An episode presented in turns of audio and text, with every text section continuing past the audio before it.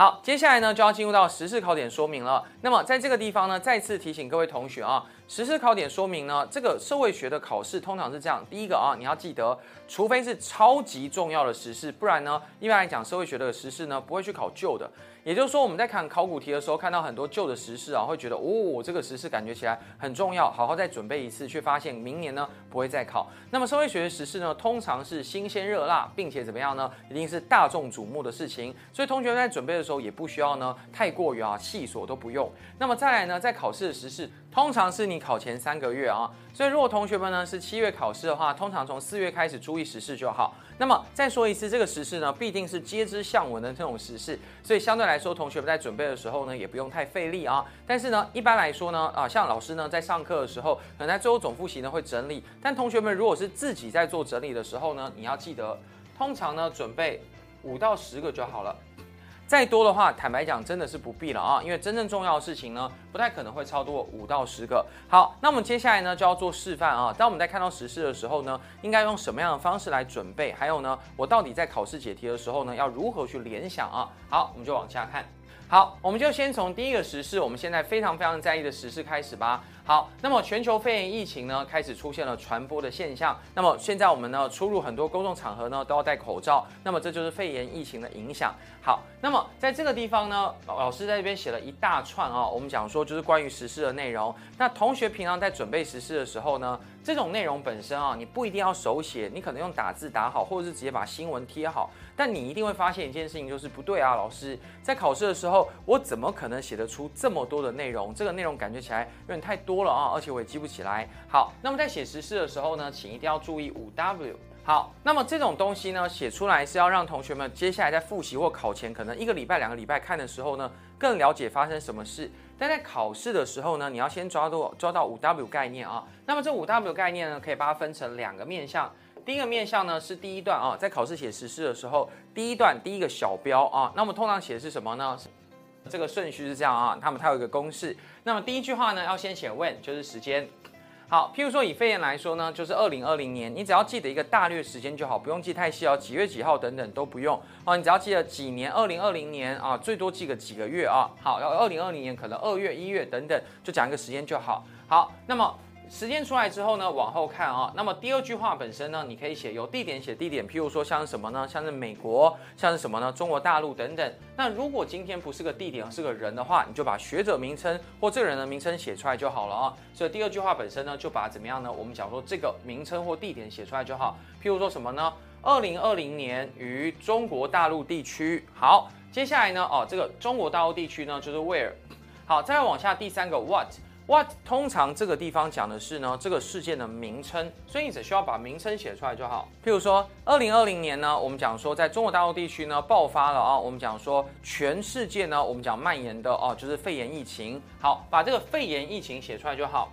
好，那么写到这边呢，通常就代表的是你的第一句话写完了。再来呢，连着后面一句话，要说明什么呢？代表意义。这代表意义呢，通常讲的是什么呢？通常讲的就是，譬如说以肺炎来说，可能造成全球流动的停摆、全球化的停滞，或者是高度的失业跟贫穷等等。那么这个代表意义呢，通常讲的就是你认为的社会学考点，你觉得它跟什么有关？好，这是第一句话，五 W 的第一句话。好，接下来我们就来看啊，第二句话。那么第二句话呢，当我们去写完发生什么事情，代表什么意义之后呢？第二句话我们通常要写的是一样啊，我们先写个 what，这个 what 是什么呢？发生什么事情？所以你当你写完第一句话之后呢，第二句话你就再写一次啊。二零二零年爆发的什么呢？新冠肺炎疫情。这句话写完之后，what 就写完了啊，把它的名称写出来。二零二零年爆发的新冠肺炎疫情。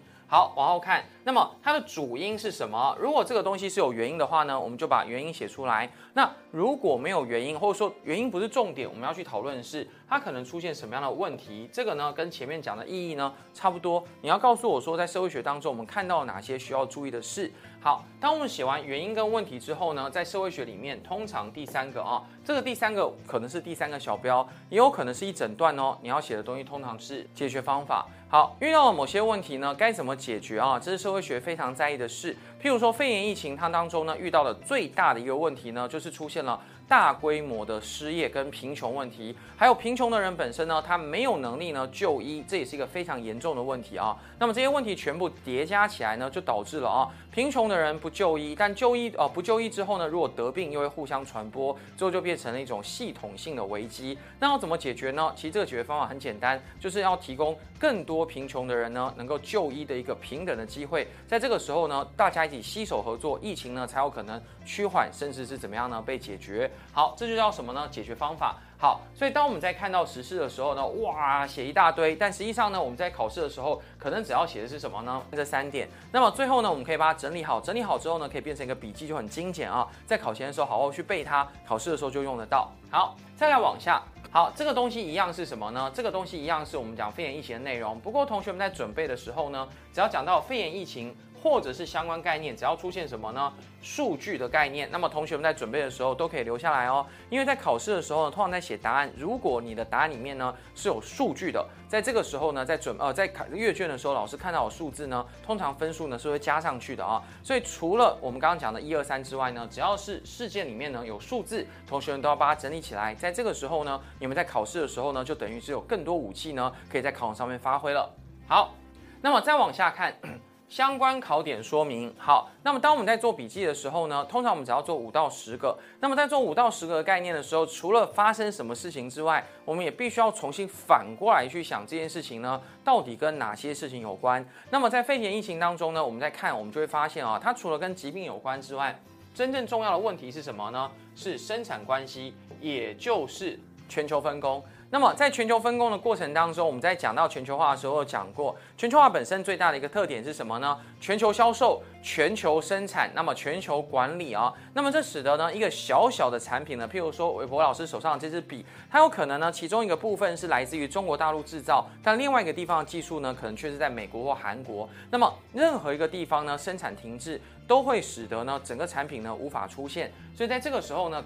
这种全球生产关系的改变，就会形成全球分工的什么呢？的断裂，而这种截断式的全球分工呢，就容易使得全球经济呢遭遇重创，而这个遭遇重创本身呢，在后面就会出现所谓的失业的问题啊，它就会出现所谓的失业的问题。所以，我们往下看啊，时间关系，第二个国际组织的角力跟权力问题，这个还好。我们来看第三个失业跟就业的问题。好，这个呢是当代现在最重要的一个问题啊。好。根据彭博报道啊，美国呢在去年的统计当中，二零二零年呢三月中到四月中四周之内，就是一个月之内呢，共有两千两百万人申请失业救济补助啊，那么是总就业人口的八分之一。那么预估呢，接下来的失业率呢可能会超越零八年金融风暴，达到百分之三十的失业水平。好，那么这个百分之三十的失业水平呢，老师常在上课的时候讲到，这个失业水平非常的高，因为我们都知道，在美国以前出现一个过一个东西叫一九二九年的。经济大恐慌，这经济大恐慌最大的特质呢，就是失业。但就算是一九二九年经济大恐慌，他们的失业率呢，也只有百分之二十五而已。好，也就是说呢，美国呢，在疫情的一个肆虐的情况之下呢，它的失业呢，很有可能啊，在这整个过程当中呢，可能会一度甚至超越了一九二九年的经济大恐慌，这就是一个很严重的问题了啊。好，那么除此之外呢，还有什么呢？贫穷跟疾病。那么老师常常在上课的时候呢，会讲到很多的统计，譬如说呢，像之前讲到，像是我们讲说德意志银行的统计，那么在德意志的银行统计里面会发现啊，美国有很多的人啊，简单讲是超过一半的人呢，他们存款呢是不到啊，我们讲一点二万台币的啊，那么不到一点二万的台币呢，基本上呢，我们讲说这这种家庭或这个人呢，他抗风险的能力呢就是不足的，但是美国同时是一个没有全民健康保险的国家。这使得这些国家本身啊的人民呢，如果要就医啊，那么要去看医生，或者是呢检验自己是不是得到新冠肺炎呢，他负担的费用呢都会远超过于他自己的存款，所以最后的结果是什么呢？变成一种恶性循环，就有点像是贫穷的人呢不就医，不就医之后呢，他们生病之后呢会到处传播，而这种传播呢最后会导致呢整个社会当中的系统性的问题。所以之前呢我们在考试的时候会发现。最近呢，贫穷跟疾病的问题呢，一直考。其实真正要去考的是什么呢？就是这个问题：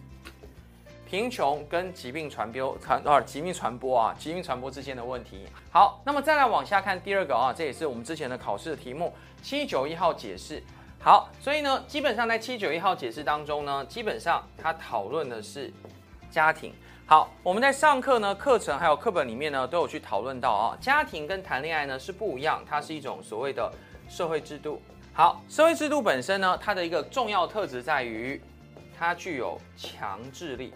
好，什么叫做强制力呢？韦博老师在上课的时候常说，谈恋爱是一种什么状态呢？这是一种我们天生的情感状态。我们因为很喜欢一个人，所以跟他结合，跟他亲近，两个人在一起呢，做非常非常多呢，可以让两个人都觉得很快乐的事情。但是如果今天呢，有一个人不喜欢另外一个人了，或是两个人互相不喜欢，在这个时候呢，恋爱关系呢是可以被拆散的哦，两个人是分手的。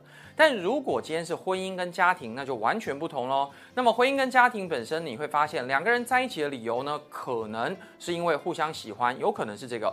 但如果今天呢，在婚姻过程里面有一个人没有再喜欢另外一个人了，甚至两个人互相不喜欢，那么这两个人如果要分开的话呢，他需要有各种各样的程序，譬如说他们要离婚，或者是其中一方呢不想离开对方的时候，那么另外一个人如果想要离开，他不但不能走，还会受到相对应的处罚。那么这种强制的结合关系，甚至原本在一起的理由消失之后，还是逼迫你在一起的，那么这种关系呢，叫做所谓的社会制度，这叫强制。所以当我们去讨论到社会制度的时候呢，必定去讨论到强制，而这种强制本身呢，就一定会去讨论到所谓的目的。好，那么这种家庭这种社会制度的目的到底是什么呢？在很早很早之前啊，在罗马法的时代当中呢，家庭成为第一次成为一种法律关系呢，它明确的连接到其实是为了生育，两个成人。不管爱不爱对方了，为什么要强制被绑绑在一起呢？在最早最早的法律规定当中呢，是为了保障孩子的怎么样呢？受哦受到所谓的教教养跟什么呢？养育的一种稳稳定的环境。所以当父母本身呢，不管他们的关系如何，如果他们拆散的话呢，对孩子不利。所以这个时候为了孩子，这两个人必须要怎么样呢？强制被绑在一起。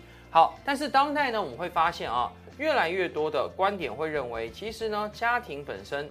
是一种情感的联系，而这种情感的联系呢，跟恋爱之间呢，其实关系是很密切，反而不见得是跟生小孩有关。好，所以呢，当我们去讨论到家庭制度的时候呢，这两个目的呢，就会互相摆荡。而如果今天呢，你认为家庭目的呢是为了生育，则这个时候不管两个人关系如何，那么只要有任何一个人呢背叛了另外一个人，那么小孩子还有生育呢是整体社会的共同利益。那么这个人呢违反了怎么样呢？社会共同利益，伤害了孩子的教育权或养权，他就要受到处罚。因此呢，如果你认为家庭本身呢是用生育为目的所结合的社会制度，则这个时候违反家庭承诺的人呢，他就可以透过刑法予以处罚。好，刑法本身呢是国家啊，我们讲说行使公权力对个人的处罚。但如果你今天觉得家庭呢，它跟生育无关，它跟情感有关。则情感呢是两个成人之间的什么呢？私人事务。这种私人事务本身呢跟刑法没有关系，因此怎么样呢？任何一个人本身呢可能背叛了另外一个人，或者是不再爱对方了，那么是两个人必须要共同解决。则这个时候，刑法本身呢，我前面打了一个叉，就不再适合使用怎么样呢？来处罚背叛情感关系的人，就是家庭关系。好，那么这两者之间呢，过去一直都是有争论的。但是为什么七九一号解释最后呢，会宣告所谓的通奸呢？我们讲说，就原本的规定是违宪呢？最主要原因呢，是四字七四八号解释。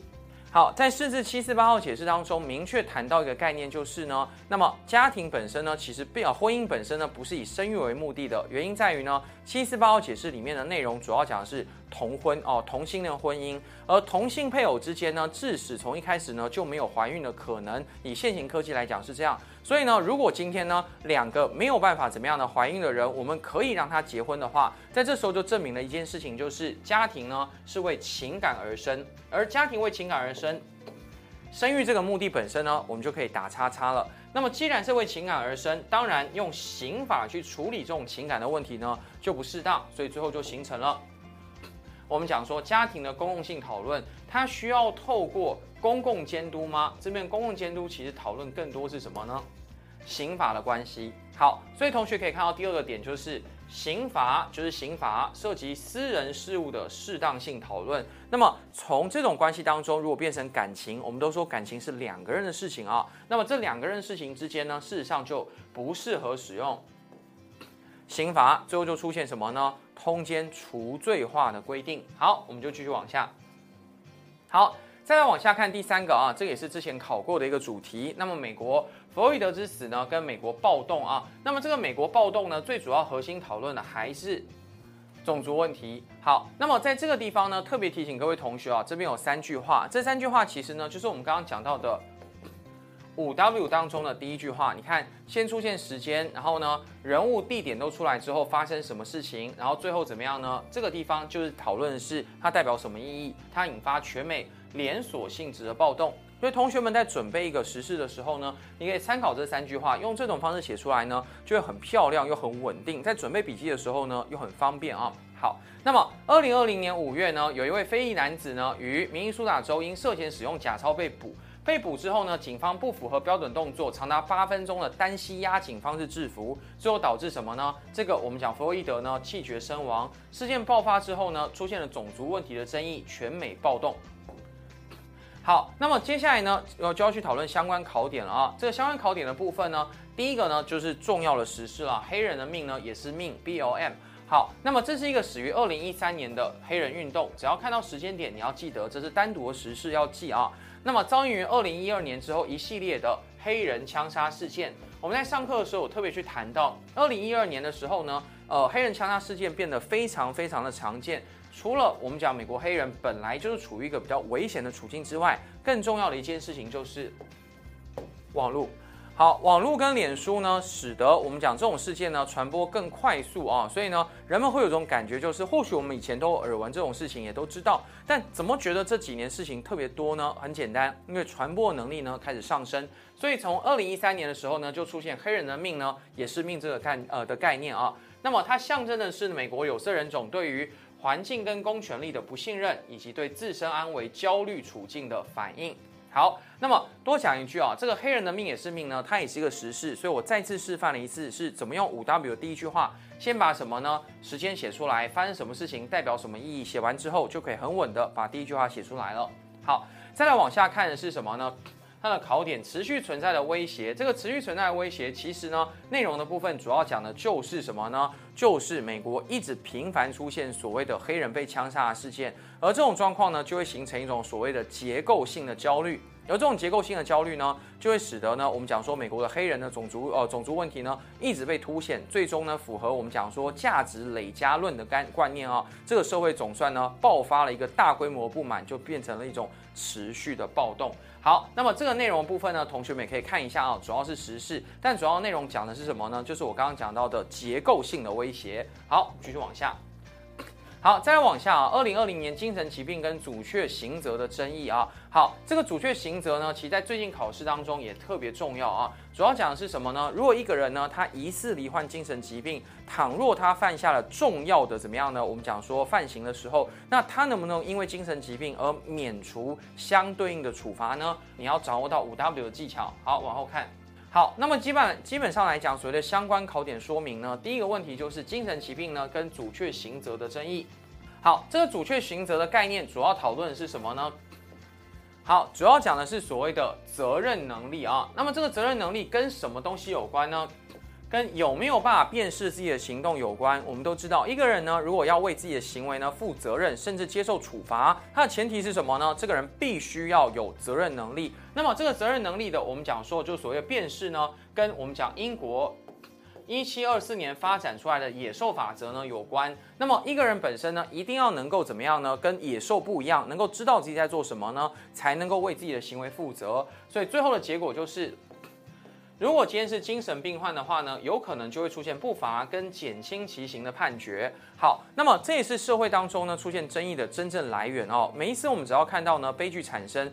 悲剧如果已经产生了，在这个时候我们能够做的事情，其实相对来讲已经很有限了啊。那么，呃，根据涂尔干的角度来看，一个人呢出现了违反集体秩序啊、集体意识或者社会秩序的行为的时候，相对来讲，人们会想要报复他跟惩罚他是怎么样呢？人性使然没有错。但如果要去讨论这件事情的本质问题，其实还是讨论这个社会安全网。好，社会安全网本身呢，它做的是一种维护啊，是一种防护的一种动作啊。那么另一方面，亦有部分社会人士主张，对于刑罚跟硬报观点，整体社会安全网的铺设，对于精神疾病患者的照顾呢，视为防范后续悲剧去发生的关键因素。那么这个社会安全网就比较像是啊，放在这个地方比较像是我们刚刚写到的三解决方法。好，在讨论一个实施的时候呢，如果能够写到所谓的解决方法的话呢，会更好啊。所以呢，当我们去讨论到这个东西的时候，你会发现，不管阻却刑责呢，要阻却或不阻却呢，都有各种不同的观点。我们在学习的时候都有学过。但更重要一件事情是什么呢？那么到底该怎么解决？事实上，治本的方法呢，就是要有更严密的社会安全网，能够让怎么样呢？精神疾患或者是社会弱势呢，获得更多的保障以及看护。在这个时候呢，更多的悲剧呢，基本上就不会再发生了。好，这是什么呢？阻却违法的问题。好，再来是什么呢？韩国的 N 号房事件。这个 N 号房事件的概念呢，基本上跟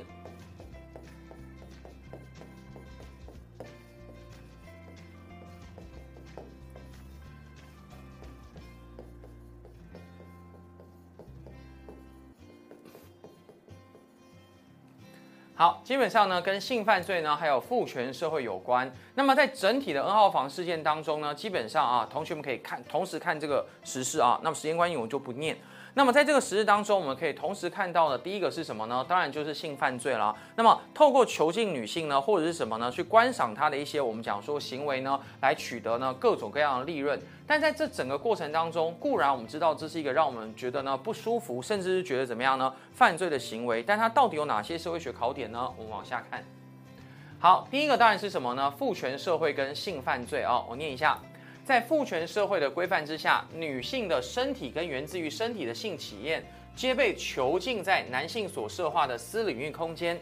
我们在上课的时候常讨论啊，我们常常把世界呢分成公私领域两个领域。公领域代表的是呢，大家都可以看到，大家都可以讨论，谁都可以干涉的事情；而私领域通常讲的是隐私，没有人可以看到，不能干涉，这是属于我自己的事。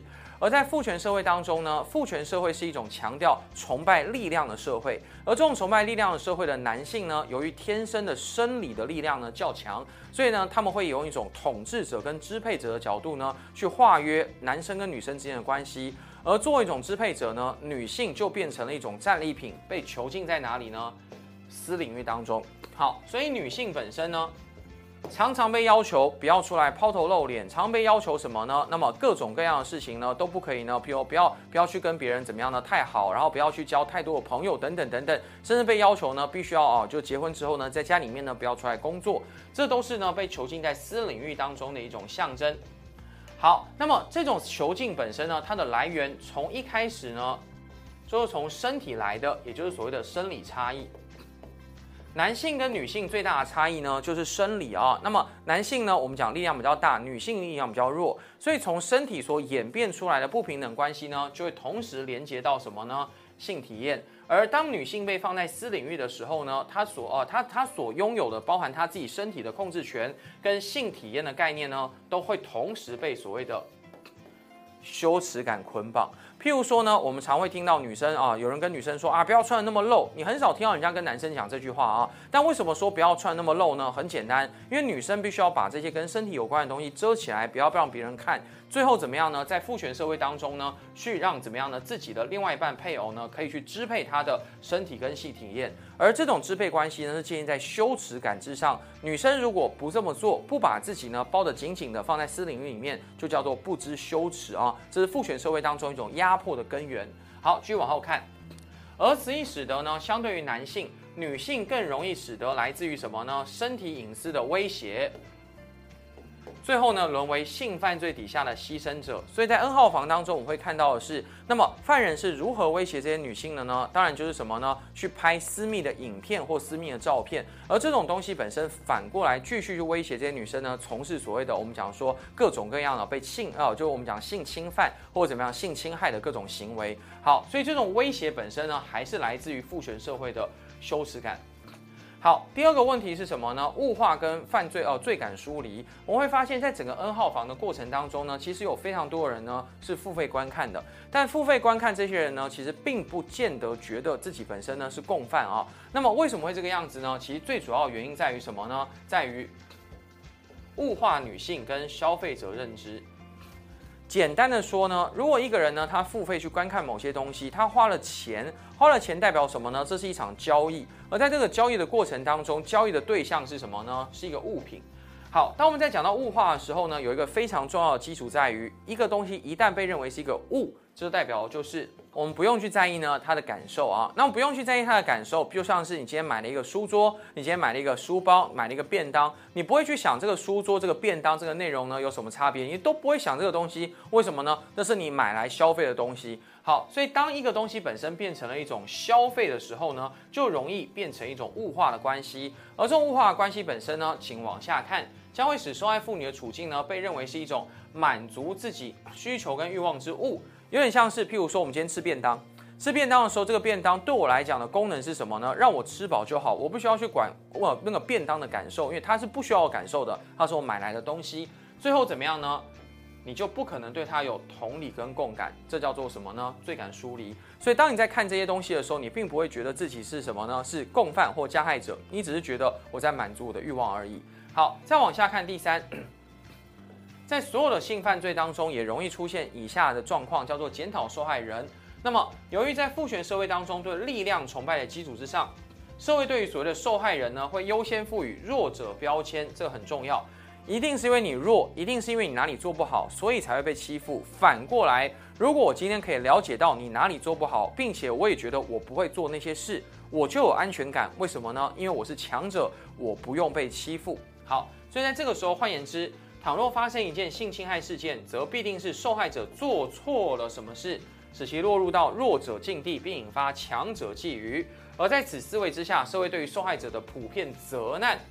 也会增加受害者呢自我揭露的难度，不敢讲，最后只能选择呢忍气吞声。所以呢，一般来说呢，我们去讨论所谓的啊检讨受害人呢，它不但是父权社会的结果，同时也是强化父权社会呢一个非常非常重要的工具。那么这使得呢越来越多的我们讲说受害人呢，他不敢站出来呢表达他自己的意见。好，这是 N 号房。好，再来呢，二零二零年的粉红口罩事件啊，这粉红口罩事件呢，其实在现在的角度看起来呢，它的重要性呢没那么高，但是呢，它牵涉到一个重要的问题呢，就是粉红。好，在社会学当中呢，有一个重要的议题就是呢，颜色。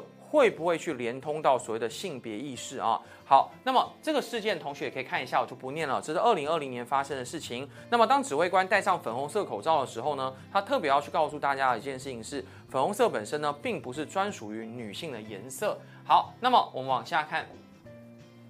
好，这会牵涉到的是什么呢？第一个是性别刻板印象。我们认为刻板印象是什么呢？我们的课本跟上课的时候都有讲到，叫做僵化的认知连结。这个连结未必是理性，也不见得有道理。但更重要的一件事情是，你只要看到它，只要看到这件事情，你都有可能会出现什么呢？相对应的联想，你会觉得哦，粉红色呢就一定是什么呢？女生的颜色。好，那么这种性别刻板印象呢，通常是透过什么东西出现的呢？是做性别在反复的实践过程当中呢，才会出现的东西。所以慢慢慢慢的，只要看到粉红色呢，你就想到女性。好，在第三个，粉红口罩呢，代表的社会学意义。